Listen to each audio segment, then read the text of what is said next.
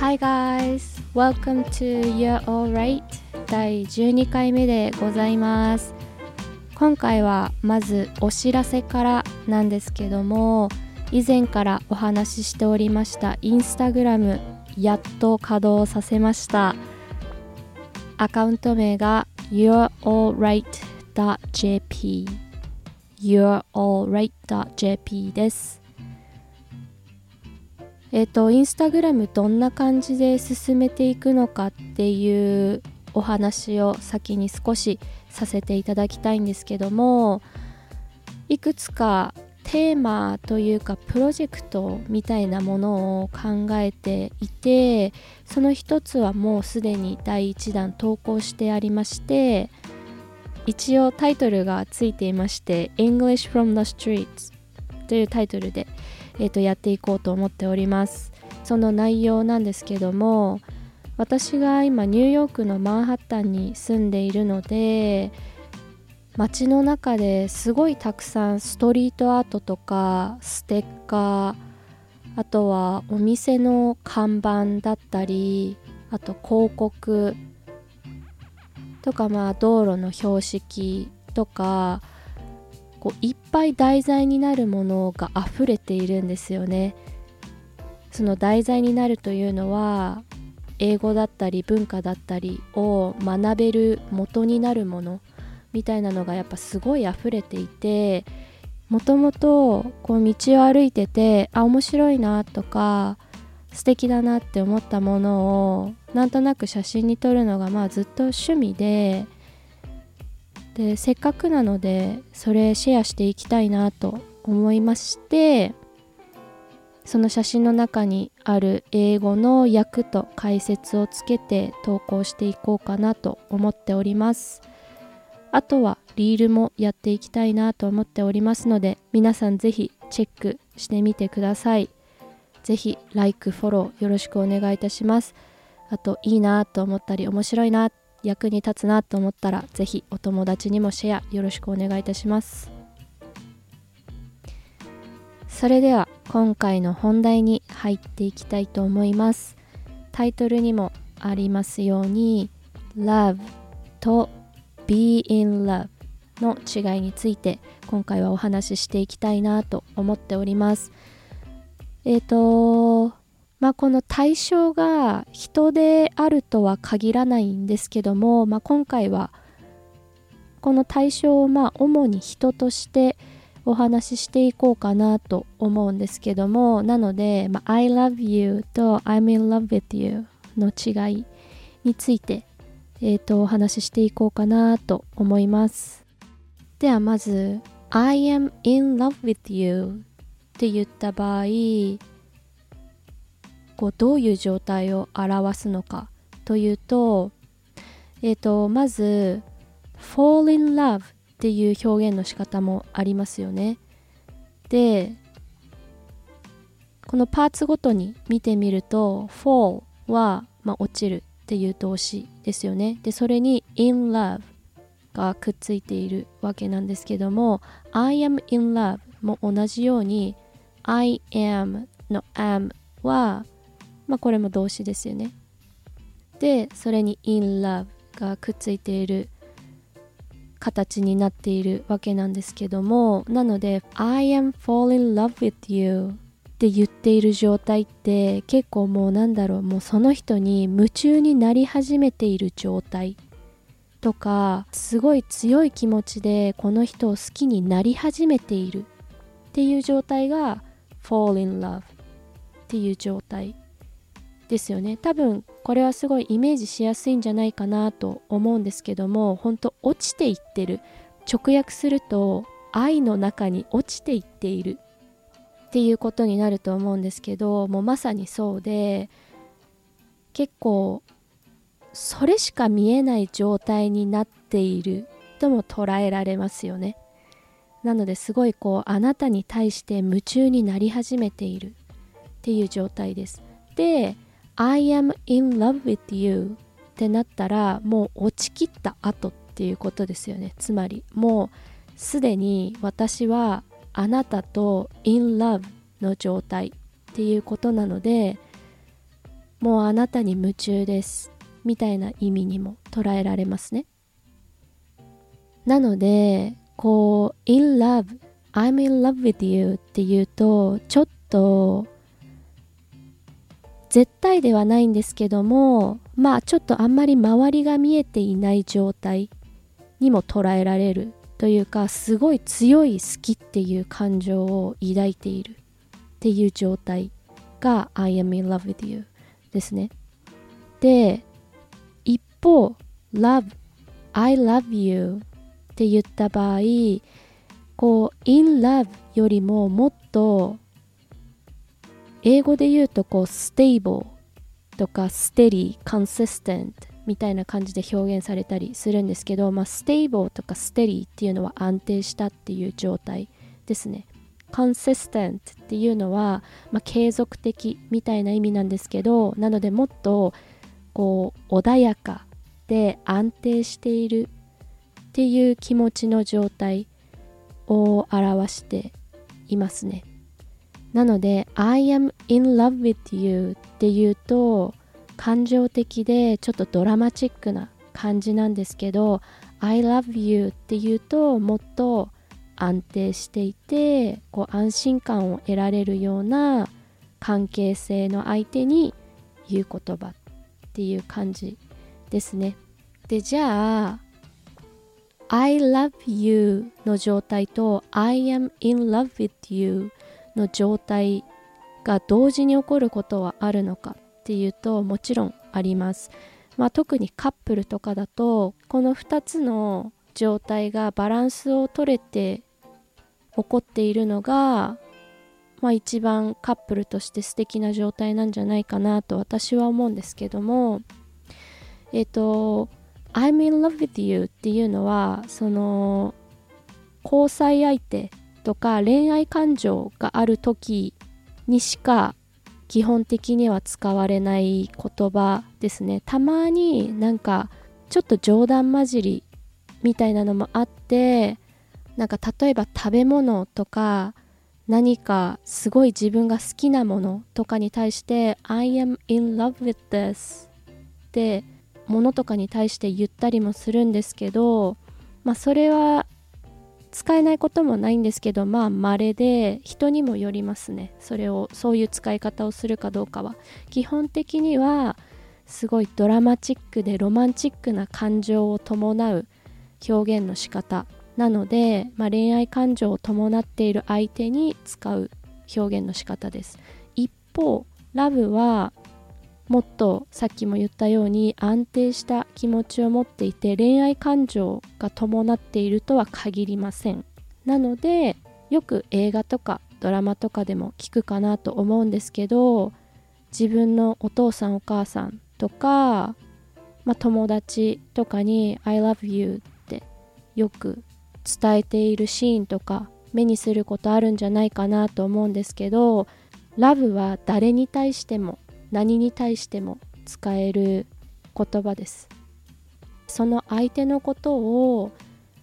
すごく大事に思っていてなおかつリスペクトしていてこう信頼している人や物に対してラブが使われます。なのでつまり自分の両親とか家族または友達に対しては I love you とかまあ人だけじゃなくっても物とか食べ物とかに対しても言えたりする。すごいまあ広い使い方ができますね。なんかこう物とか食べ物に使う場合はもうこれめちゃくちゃ好きっていう時に結構なんていうか気軽に使えると思うんですけど人に使う場合はこうもうちょっと慎重になるべき言葉で誰に対してもまあたまにいるんですけどねなんか「Oh I love you I love you」ってこうラブをすごいいっぱい広めてくれる人とかたまにいたりするんですけどまあ大体の人が結構ラブっていうワードを使うことに対して慎重で特にカップルの間だと I love you を言ったか言わないかっていうここって結構そのカップル間の距離感とか感情の強さみたいなものを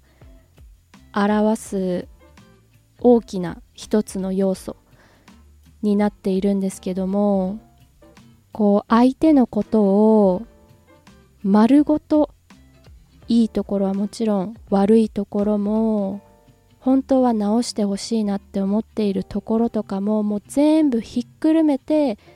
受け入れるっていう状態ですかね。なのである意味すごいこう覚悟がいる表現でその関係性の強さみたいなものを表す言葉ですね。で I am in love with you はさっきも言ったようにもっとロマンチックでドラマチックで強い感情とかその感情の浮き沈みみたいなものが伴うんですよね。でこういう状態を英語でよく表現されるのが roller coaster of emotions とか言われたりするんですけどローラーコースターってすごいアップンダウンがあってなんか速くなったり遅くなったりみたいな駆け引きみたいなものがあったりとかしてっていう感じじゃないですか。でまさに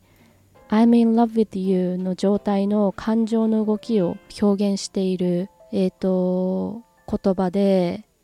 やっぱすごい激しい感情を伴うんですよね。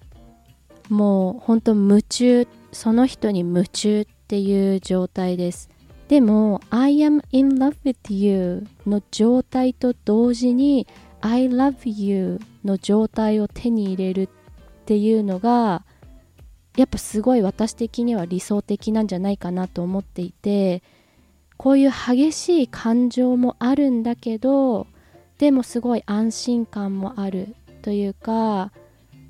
継続的で安定した関係性でありながらロマンチックな感情もしっかり伴うみたいな、まあ、バランスが取れてるのが一番いいと思いますね。なんか例えば長く付き合ったカップルでどちらかが別れたいっ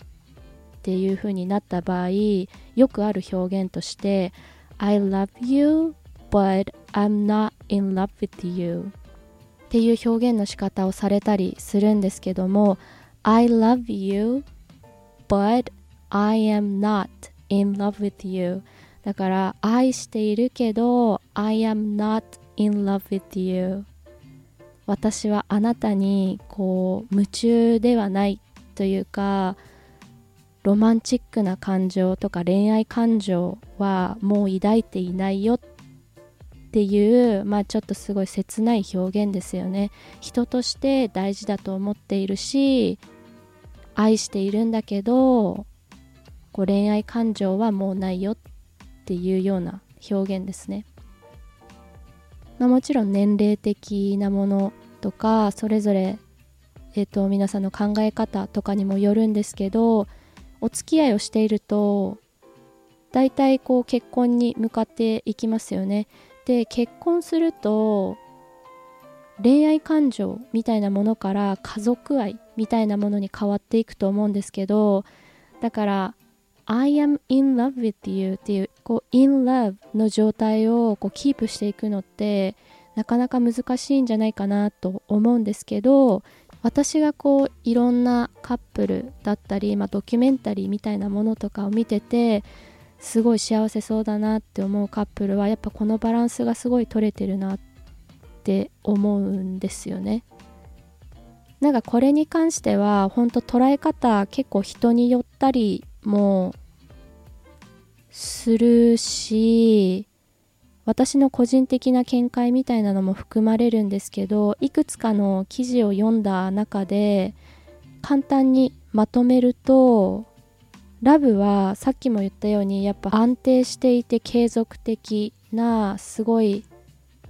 ほっこりしたというか温かい印象を受けるような表現なんですよね。なんですけど in love の方はまあちょっとケースによってはテンポラリーでロマンチックなんだけど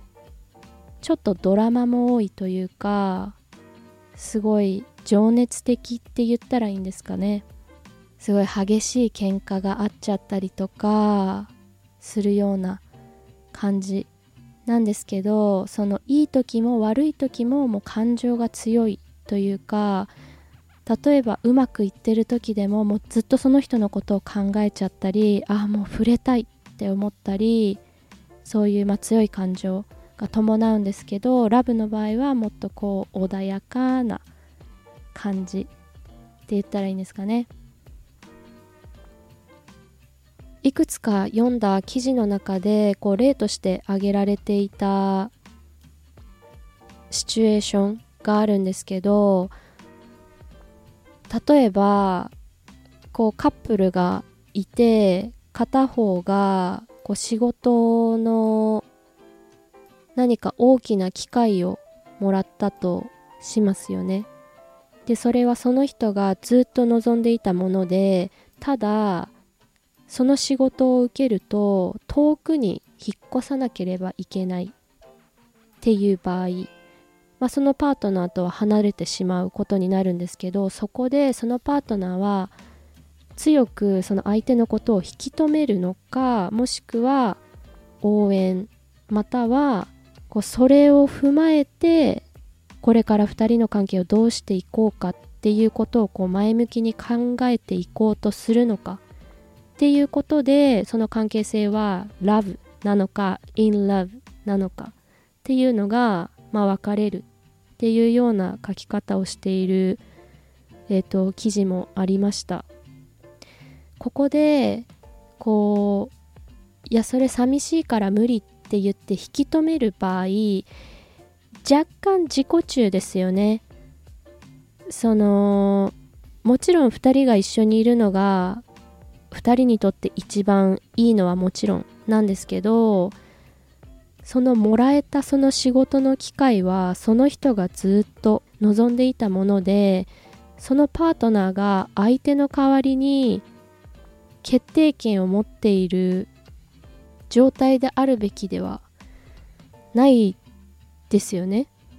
本当にその人のことを大切というか好きだと思っているのなら。ここでこう怒りの感情とかいや一緒にいたいからその仕事はやめてくれっていうその自分のわがままを通そうとするその状態は確かに相手に対して激しい気持ちを持っているじゃないですか。この人のことが好きだって自分の近くにいてほしいっていう強い感情があるんだけどこう本当の意味で相手のことを考えられていない。じゃないかなっていうその状態が in love の状態ですね。ででもここでそうじゃなくってちょっとぐっとこらえてしっかり話し合いができるとか相手の意見とか要望みたいなのをどこまで尊重しようとできるのかっていうことがラブには絶対不可欠。なんですよね。なのでこう傾向的に話し合いをするシチュエーションでただこう in love の状態だとやっぱりすごい感情的になる傾向があって結構こう独占欲みたいなのが強く現れる場合が多いです。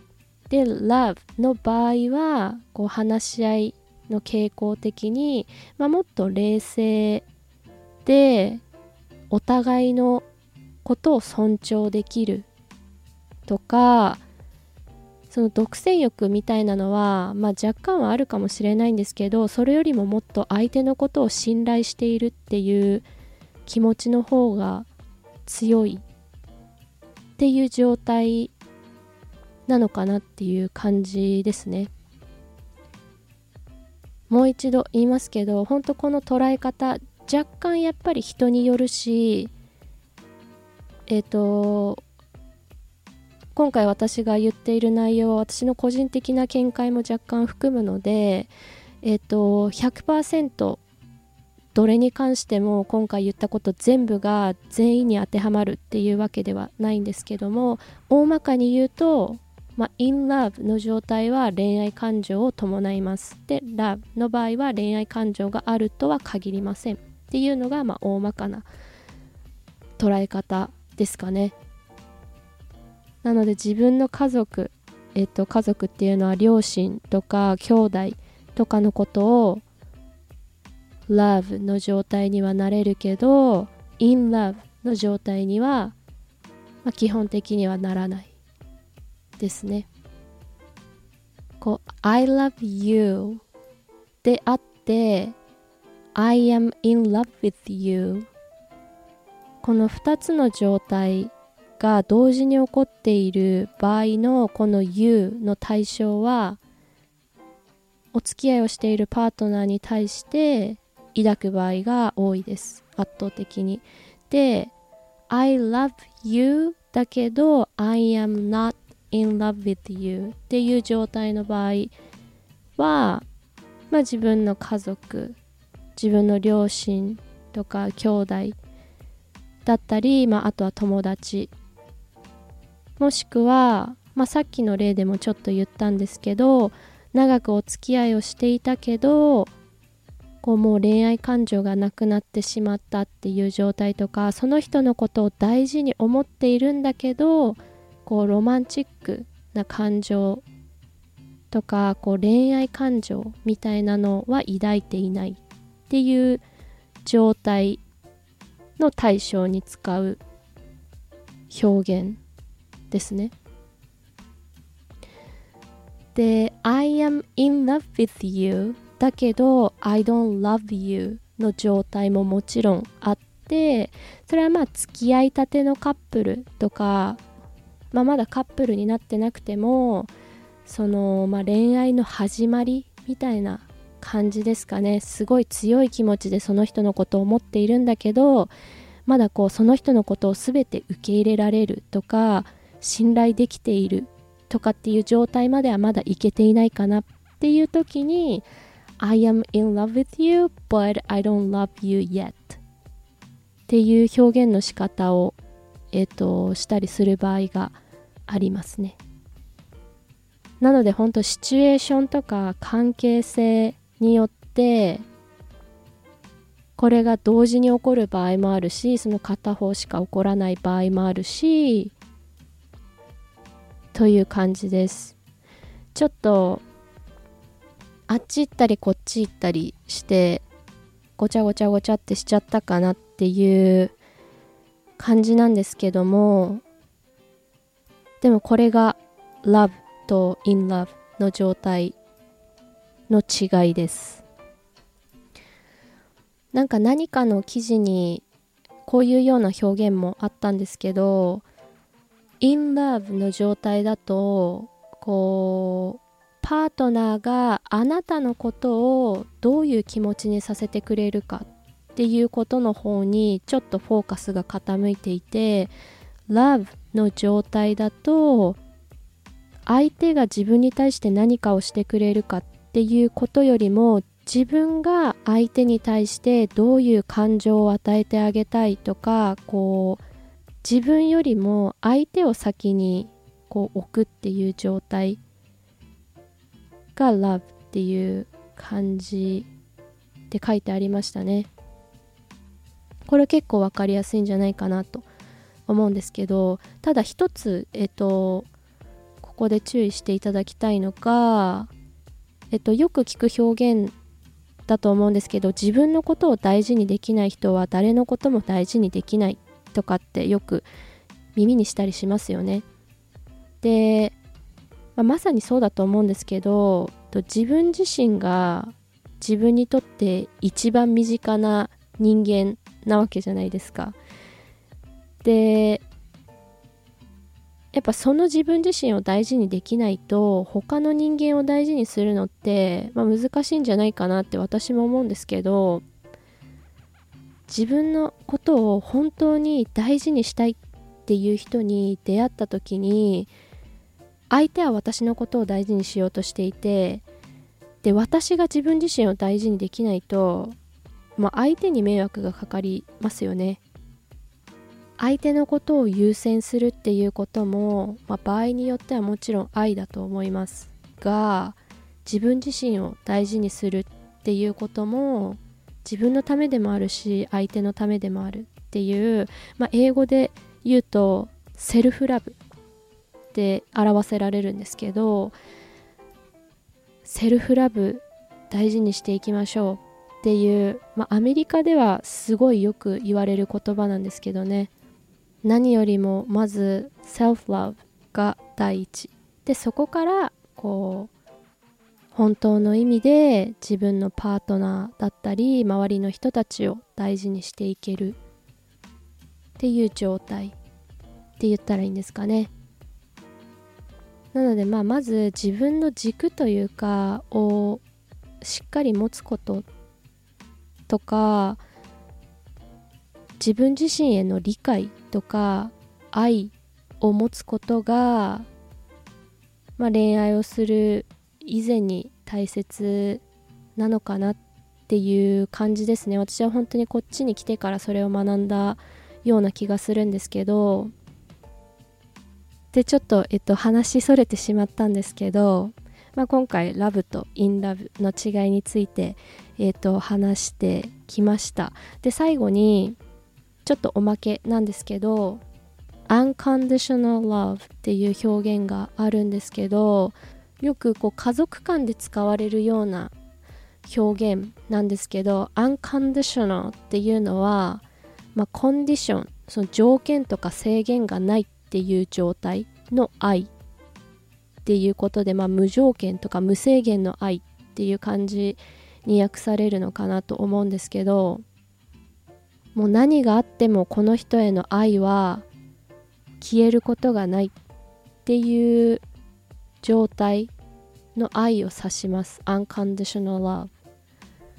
なのでこう I love you イコールその愛は unconditional とは限らないんですけど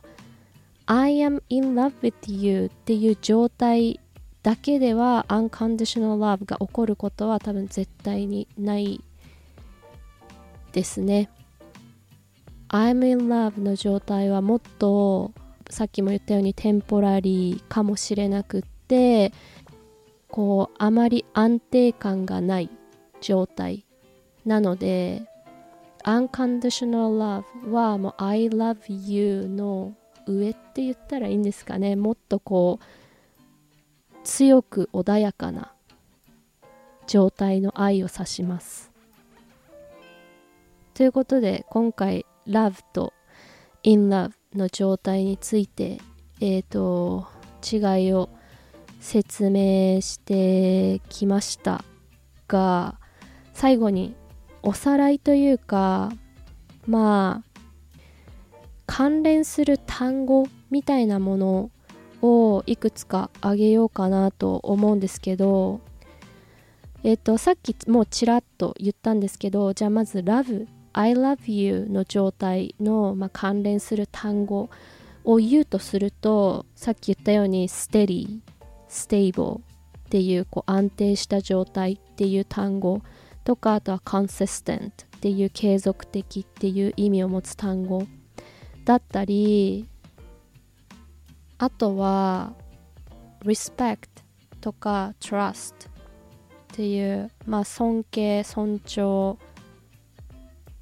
とかを表す respect とか trust like 信用とか信頼とかを表す trust っていう単語も結構ラブに関連してくるかなっていう感じですね。あとは、えーと、何かの記事で表現されてたんですけど love の状態がこう炎に例えると slow burn っていうのはこう slow は遅いですよね。ゆっくりとしたみたいな感じで burn っていうのは燃えるっていう意味の単語なんですけど slow burn で、まあ、穏やかなゆっくりとした炎っていう感じですね。で一方で in love は wildfire っていう表現の仕方されてたんですけどもっと激しい炎っていう意味ですね。って書かれていました。あとは infatuated っていう単語これは夢中っていう意味なんですけどとか in love の状態を表している単語ですね。あとは romantic とか。あとさっきももうちょっとちらっと言ったんですけどドラマっていうのは英語で言うと